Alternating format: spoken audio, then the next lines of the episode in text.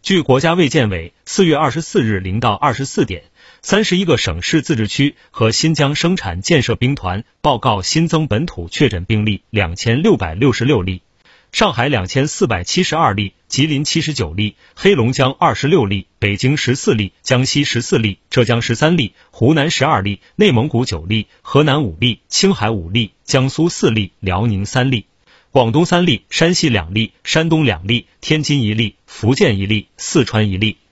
三十一个省市自治区和新疆生产建设兵团报告新增本土无症状感染者一万七千五百二十八例。上海一万六千九百八十三例，江西一百一十六例，吉林一百零七例，江苏九十二例，河北七十四例，山东四十九例，安徽二十九例，浙江十九例，河南十八例，云南十四例，